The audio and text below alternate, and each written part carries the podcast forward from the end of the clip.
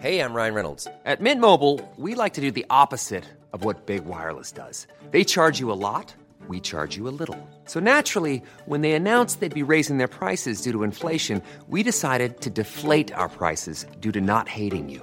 That's right. We're cutting the price of Mint Unlimited from $30 a month to just $15 a month. Give it a try at mintmobile.com slash switch. $45 upfront for three months plus taxes and fees. Promo rate for new customers for limited time. Unlimited more than 40 gigabytes per month. Slows. Full terms at mintmobile.com.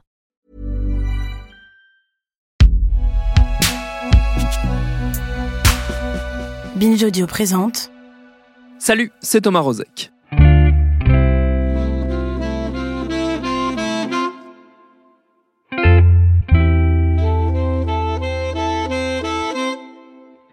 Durant toute cette saison, on va une fois par semaine vous proposer de réécouter certains de nos anciens épisodes. Parce que bon, au bout de près de 400 numéros, il y a des chances pour que d'une part, vous n'ayez pas tout écouté et que d'autre part, des sujets traités par le passé reviennent dans l'actu. C'est le cas par exemple du Mali. Le pays est en guerre depuis plus de 8 ans et il a connu cet été de larges bouleversements, notamment un coup d'État qui a vu l'installation au pouvoir d'une junte militaire et le départ du président Ibrahim Boubacar Keïta. Ces militaires maliens, ils sont en première ligne d'une guerre contre les groupes djihadistes aux côtés de l'armée française, car le Mali, via l'opération Barkhane, est le théâtre depuis 7 ans de la principale mission militaire extérieure de notre pays. Une histoire qui débute le 11 janvier 2013, le jour où la France est entrée officiellement en guerre au Mali.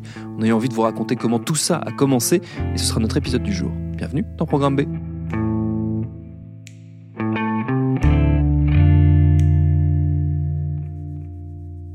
Pour comprendre comment les choses se sont mises en place, il faut essayer de saisir la complexité des luttes qui secouent le Mali et la région sahélienne depuis de nombreuses années. Au cœur des problématiques locales, il y a un territoire bien particulier, l'Azawad, une zone au nord du Mali, quasi entièrement désertique, qui s'étend sur trois régions du pays, celles de Gao, de Tombouctou et de Kidal. Elle est considérée comme le berceau du peuple touareg et elle fait l'objet de conflits très réguliers. Dès l'indépendance du Mali dans les années 60, des rébellions éclatent pour réclamer l'indépendance du territoire, ce qu'évidemment le pouvoir central refuse. En 1990, une large insurrection a lieu pour les mêmes raisons. En 2006 également, avec des heurts violents qui aboutissent à des accords pour ramener la paix, les accords d'Alger. Mais l'armée malienne ne parvient pas à garder le contrôle militaire du territoire. Il est alors le théâtre régulier d'activités criminelles, du grand banditisme, du trafic de drogue, mais il attire aussi les groupes terroristes de la région. Euh, si le Sahel se transforme en sorte de no man's land ou en sorte de, zone de trafic progressivement, le Sahel va attirer un peu toute cette main-d'œuvre, entre guillemets, qui est désœuvrée bon, et qui qui est partante pour toutes les aventures. Le Sahara a toujours été une zone de non-droit. Les États du Sahel craignent désormais qu'il devienne un sanctuaire pour tous ces groupes armés. Parmi eux, ACMI, Al-Qaïda au Maghreb islamique, qui en fait l'une de ses bases de repli, profitant au passage des trafics locaux pour se financer et utilisant également les lieux pour dissimuler certains des otages européens qu'elle enlève en Afrique de l'Ouest et au Maghreb. La cohabitation avec les groupes de combattants touaregs sont d'abord houleuses, avec quelques accrochages. Puis une forme de cohabitation s'installe. Avec l'armée malienne, si officiellement le pouvoir est en lutte contre les groupes djihadistes, les opérations sont rares, en tout cas jusqu'aux années 2010, où le gouvernement malien, allié à son voisin mauritanien, commence à se montrer plus actif, sans parvenir pour autant à chasser les islamistes. Plusieurs éléments vont précipiter le nouveau conflit qui va secouer la zone à partir de 2012. L'un des plus décisifs, c'est une autre guerre, celle qui se passe en Libye en 2011. Février 2011, les Libyens descendent dans les rues de jour comme de nuit. Un seul mot d'ordre, Kadhafi, dégage. C'est à Benghazi, la deuxième ville du pays, que le vent de révolte souffle en premier avant de gagner Tripoli. Ce soulèvement, Kadhafi entend y mettre fin par le sang. Dirigé depuis plus de 40 ans par le colonel Kadhafi, le pays est en proie à une révolution à partir du mois de mars, au cours de laquelle s'affrontent les forces restées fidèles au dictateur et ses opposants. La guerre est déclenchée et le pays divisé. Benghazi, berceau de la révolte, est la première à voir se hisser le drapeau de la nouvelle Libye. Même si beaucoup de gens ont essayé de nous rassurer aujourd'hui dans les rues de Benghazi pour nous dire que la ville était en sécurité, la rébellion sur la côte est de la Libye ne sait tout simplement pas à quoi s'attendre de la part du régime Kadhafi. Désorganisée, la rébellion ne semble pas en mesure de rivaliser avec l'armée régulière et les mercenaires africains. Le guide libyen promet la guerre civile, il l'assure, il ne se rendra jamais. Une insurrection réprimée très violemment qui reçoit le soutien d'une partie de la communauté internationale, notamment la France par la voix du président de l'époque, Nicolas Sarkozy. Mesdames et messieurs, dès hier, la France, le Royaume-Uni, les États-Unis et des pays arabes ont adressé au colonel Kadhafi l'avertissement suivant. En l'absence d'un cessez-le-feu immédiat, nos pays auront recours à des moyens militaires. Persuadé qu'un massacre est sur le point d'avoir lieu, l'ONU vote une résolution qui permet une intervention militaire. Celle-ci va se conclure par la chute du régime de Kadhafi, qui sera tué au passage, mais aussi et surtout par une forte déstabilisation de toute la région. La conséquence pour le Mali, c'est le retour de nombreux combattants touaregs engagés dans l'armée libyenne. Cet apport en soldats expérimentés chargés de tout un arsenal va favoriser l'émergence d'un nouvel acteur militaire dans le nord du Mali, le Mouvement national de libération de l'Azawad, le MNLA, issu de la fusion de plusieurs groupes touaregs. Dès sa création en octobre 2011, ses revendications sont claires, l'indépendance de la région. Au terme de négociations longues, parfois difficiles, les islamistes d'Ansardine et les Touaregs laïcs du mouvement de libération de l'Azawad sont tombés d'accord. Et Ansardine ont décidé dans un premier temps de se. Ce que le gouvernement malien n'a pas vu venir, c'est l'union des forces entre les indépendantistes et les groupes djihadistes. Le MNLA s'associe en effet à la fois à Al-Qaïda, mais aussi au groupe salafiste Ansardine et au Mujao, une autre organisation armée djihadiste. Ensemble, ils déclenchent le 17 janvier 2012 une nouvelle insurrection dans le nord du Mali.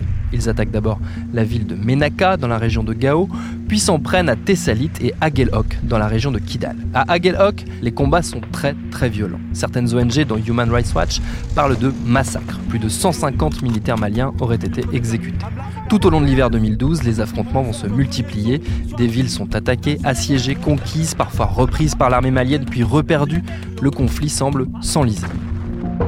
Mes chers compatriotes, considérant l'incapacité notoire du régime à gérer la crise qui sévit au nord du Mali, le CNRDR se réclamant des forces armées de défense et de sécurité du Mali dans l'ensemble de leurs composantes, a décidé de prendre ses responsabilités en mettant fin au régime incompétent et désavoué de M. Amadou Toumani Touré. En conséquence, la Constitution est suspendue jusqu'à nouvel ordre. Toutes les institutions de la République sont dissoutes jusqu'à nouvel ordre. Un gouvernement inclusif d'union nationale sera constitué après consultation de toutes les forces vives de la nation. Vive le Mali, vive le CNRDR. Je vous remercie.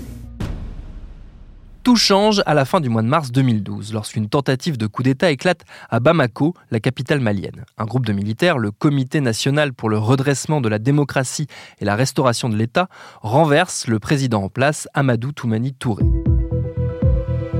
Le motif, c'est justement le conflit dans le nord du pays. Il est accusé de ne pas assurer l'intégrité de l'État. Chassé du pouvoir, il accepte finalement de démissionner début avril et de céder sa place au président de l'Assemblée nationale, Dioukunda Traoré. Tout ça, évidemment, accélère la désorganisation des forces maliennes engagées dans les conflits contre les groupes armés. Ces derniers passent à l'offensive et remportent des victoires décisives. Ils prennent successivement Kidal, Gao et Tombouctou, les principales villes de la région abandonnées par les militaires. Résultat, le 6 avril 2012, le Proclame officiellement l'indépendance de l'Azawad. Un État islamique proclamé dans le nord du Mali.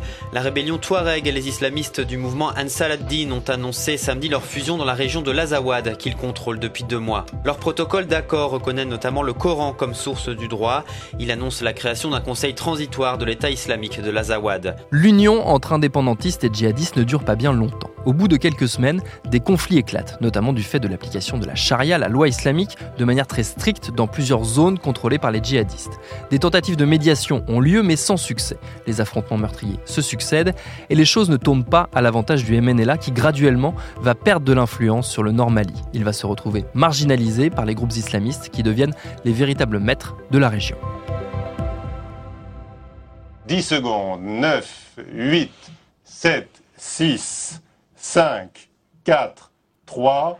Il est 20h et c'est donc François Hollande, le septième président de la 5 République, 51,9% des voix C'est dans ce contexte de guerre civile que la France change de président de la République. En mai 2012, François Hollande est élu face à Nicolas Sarkozy. Et le Mali fait partie des tout premiers dossiers internationaux qui l'attendent dans ses nouvelles fonctions. Sa stratégie et celle de son gouvernement va d'abord consister à appuyer une résolution locale du conflit. Autrement dit, aider sans intervenir directement le pouvoir malien et ses alliés locaux à reprendre la situation en main et à chasser les groupes djihadistes. Ces derniers sont désormais dans l'œil de toute la communauté internationale, notamment depuis une démonstration de force qui n'est pas passée inaperçue, la destruction des mausolées de Tombouctou. Ces édifices, qui datent du XVIIe et XVIIIe siècle, sont connus mondialement. Érigés en l'honneur de centaines de saints musulmans de la ville, ils abritent notamment les manuscrits de Tombouctou, parmi les plus anciens ouvrages connus du monde afro-musulman. Une fois la ville tombée aux mains des groupes djihadistes, le gouvernement malien presse l'UNESCO de classer les lieux sur la liste du patrimoine mondial en péril, ce qui est fait. Mais ce qui va aussi sans doute précipiter la décision d'Al-Qaïda et d'Ansardine de détruire à la fin du mois de juin 2012 une partie des tombeaux qu'ils jugent impies. Un acte considéré comme un crime de guerre par les observateurs étrangers. D'ailleurs, quatre ans plus tard, en 2016, un ancien membre d'Ansardine sera traduit devant la Cour pénale internationale à La Haye, jugé et condamné pour ces destructions à 9 ans de prison ferme, une première dans l'histoire de la Cour. Nous sommes en présence d'un crime de guerre, d'un crime contre l'humanité, puisque le, patrimoine en question porte la trace de la mémoire sociale, politique, intellectuelle d'un pays, d'une région, d'une ville qui est au centre des savoirs euh, de toute l'Afrique au sud du Sahara. La communauté internationale a donc bien saisi l'importance du dossier malien. Début juillet, la France fait voter une première résolution au Conseil de sécurité des Nations Unies affirmant son soutien total aux États de l'Afrique de l'Ouest. Et en septembre, lors de sa première prise de parole face à l'ONU, François Hollande choisit encore une fois d'aborder notamment la question du Mali. La situation crée par l'occupation d'un territoire, le Nord Mali, par des groupes terroristes est insupportable, inadmissible, inacceptable. Les autorités du Mali viennent de nous saisir. Alors, il n'y a pas de temps à perdre. Et la France, je l'annonce ici, soutiendra toutes les initiatives permettant que les Africains eux-mêmes règlent cette question il faut que les Africains eux-mêmes règlent le problème avec le soutien de la communauté internationale. C'est la ligne à laquelle se tient la présidence française. Pas d'intervention directe, c'est pour l'instant exclu. L'ONU vote une nouvelle résolution demandant aux pays d'Afrique de l'Ouest de préparer un plan de bataille, mais en coulisses, l'état-major français élabore déjà un scénario prévoyant l'envoi de soldats. Il est tenu par contre secret. Une troisième résolution en décembre prévoit cette fois-ci l'envoi d'une mission internationale, toujours sous contrôle africain, mais elle est renvoyée à l'automne 2013, faute de troupes disponibles. Fin décembre, Hollande est à Alger pour évoquer la piste de négociation entre le pouvoir algérien et le groupe Ansardine, et ça semble fonctionner. Des engagements sont pris, on promet de cesser les attaques, mais les choses vont changer rapidement dès le tout début de l'année 2013. Alors qu'un projet de stabilisation de la région a été échangé via le président du Burkina Faso 48 heures plus tôt, le 3 janvier, le chef d'Ansardine, Iyad Ag-Ghali, rompt brutalement les négociations. Officiellement, il accuse le pouvoir malien de chercher à recruter des soldats pour attaquer plutôt que de préparer la paix. En réalité, ce sont les groupes djihadistes qui prévoient de passer à l'action. Depuis la veille, les différentes organisations se rassemblent dans la région de Tombouctou, en Sardine, Al-Qaïda, le Mujao et même les Nigérians de Boko Haram, connus pour les enlèvements massifs qu'ils organisent tous convergent pour mener une large offensive en direction de Bamako. Elle débute le 7 janvier, et trois jours plus tard, le 10 janvier, les voilà aux portes des villes de Mopti et de Sévaré, où sont repliées les forces maliennes. Ce sont les derniers bastions avant que les djihadistes, qui sont plus d'un millier, ne visent la capitale malienne. Se sentant acculé, le président par intérim, Dukunda Traoré, qui a failli déjà laisser sa vie dans une attaque quelques mois plus tôt, décide d'appeler officiellement son allié français à l'aide. La France a déjà des troupes stationnées à proximité, à Ouagadougou, au Burkina Faso. On ne sait pas exactement combien, certaines sources parlent de 200 commandos. Ce qui est certain, c'est que ce sont des forces spéciales du COS, un groupe interarmé. Elles sont envoyées à proximité de Sévaré, mais sans ordre de combattre pour l'instant. L'ONU donne son feu vert à une intervention, mais la décision revient à François Hollande et à ses équipes. Réunis en Conseil de défense le 11 janvier au matin, ils évoquent frontalement la question et la décision tombe. Le risque de voir tomber Bamako est trop grand, il faut agir et vite. En tout début d'après-midi, les forces françaises reçoivent leur ordre d'engagement. L'opération Serval est officiellement lancée. On sait depuis quelques minutes que l'opération militaire lancée hier à 16h porte un nom, Serval, S-E-R-V-A-L. J'ai donc, au nom de la France, répondu à la demande d'aide du président du Mali en conséquence, les forces armées françaises ont apporté cet après-midi leur soutien aux unités maliennes pour lutter contre ces éléments terroristes. Les troupes au sol déjà déployées ciblent un convoi de pick-up chargé de combattants djihadistes et deux hélicoptères Gazelle décollent du Burkina pour les appuyer. L'effet de surprise est très fort. Le revirement de la France, qui s'en tenait à sa ligne non interventionniste, n'a pas été anticipé par les groupes islamistes qui se retrouvent pris de court et doivent se replier, non sans avoir échangé de nombreux tirs. C'est à cette occasion que malheureusement la France va compter son premier mort. L'un des appareils est touché, son pilote, le chef de bataillon Damien Boiteux du 4e régiment d'hélicoptères des forces spéciales, n'en sort pas vivant. Épaulés notamment par l'armée tchadienne, plusieurs centaines puis plusieurs milliers de soldats français sont déployés. Plus de 4000 sont impliqués au plus fort de l'opération Serval. Une fois l'avancée des groupes djihadistes stoppée, premier objectif officiel de l'intervention, le second volet de l'opération peut commencer, à savoir reprendre le contrôle du nord du Mali. Pendant plusieurs semaines, les forces françaises vont avancer tout au long du mois de janvier, reprenant les unes après les autres les différentes villes tombées aux mains des djihadistes. D'abord Gao le 25 janvier, puis Tombouctou le 27 et enfin Kidal le 30. Trois jours plus tard, le 2 février, François Hollande est sur place à Tombouctou et à Bamako, accueilli très chaleureusement. Je veux ici vous dire que je viens sans doute de vivre la journée la plus importante de ma vie politique. Merci, peuple malien. Vive le Mali, vive la France, vive l'amitié entre le Mali et la France. Si ce premier mois d'intervention a tous les atours du succès opérationnel et politique pour François Hollande, qui gagne un crédit de chef d'État non négligeable sur le coup, la réalité sur le terrain est plus nuancée. La menace djihadiste au Sahel est tout sauf terminée. Les groupes, qui n'ont eu de cesse de muter et d'évoluer au gré des jeux d'alliance, notamment avec l'émergence de Daesh, continuent d'opérer dans la région et de faire planer le risque de nouvelles attaques. D'ailleurs, le côté protéiforme et difficile à saisir de cet adversaire au visage multiple, qui rend le conflit dans le Sahel si long et si incertain, nous y consacrerons tout prochainement un épisode pour poursuivre cette réflexion. L'opération Serval, elle, aura duré 18 mois jusqu'en août 2014 avant de muter en opération Barkhane, celle qui, encore aujourd'hui, se poursuit et demeure, on l'a dit, la principale mission militaire extérieure de notre pays. Depuis le démarrage du conflit, le 11 janvier 2013, 44 soldats français y ont laissé la vie.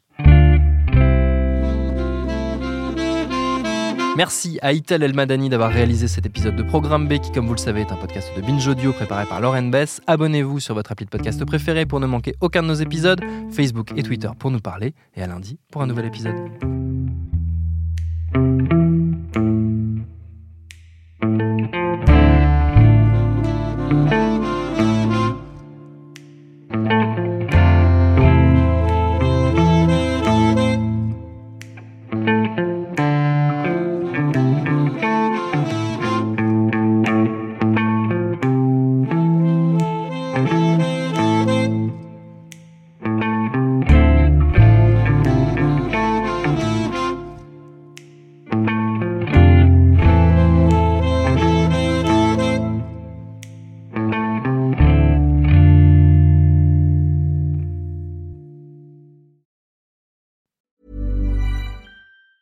Even on a budget, quality is non-negotiable. That's why Quince is the place to score high-end essentials at 50 to 80% less than similar brands. Get your hands on buttery soft cashmere sweaters from just 60 bucks, Italian leather jackets, and so much more.